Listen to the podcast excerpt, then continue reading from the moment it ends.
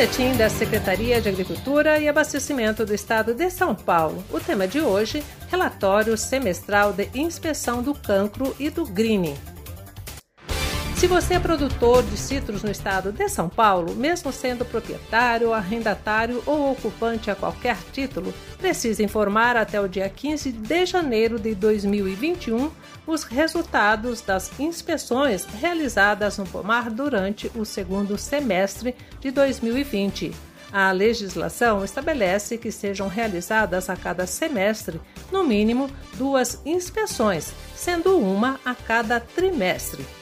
O envio das informações à Coordenadoria de Defesa Agropecuária deve ser feito pela internet através do GEDAV, o Sistema de Gestão de Defesa Animal e Vegetal da Secretaria de Agricultura e Abastecimento. O endereço para acesso é www.gedave.sp.gov.br.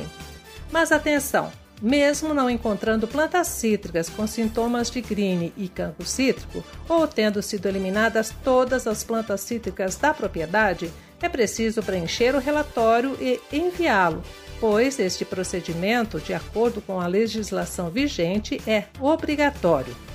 O relatório de inspeção do cancro e do GRINE é um documento fitossanitário importante que comprova os cuidados que o produtor tem para com seu pomar de citros.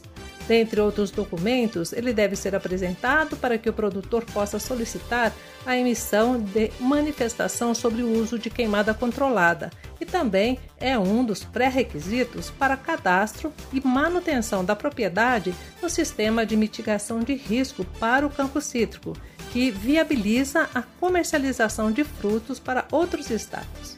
Então anote, dia 15 de janeiro é o prazo final para informar as inspeções do campo e do green realizadas no pomar de citros.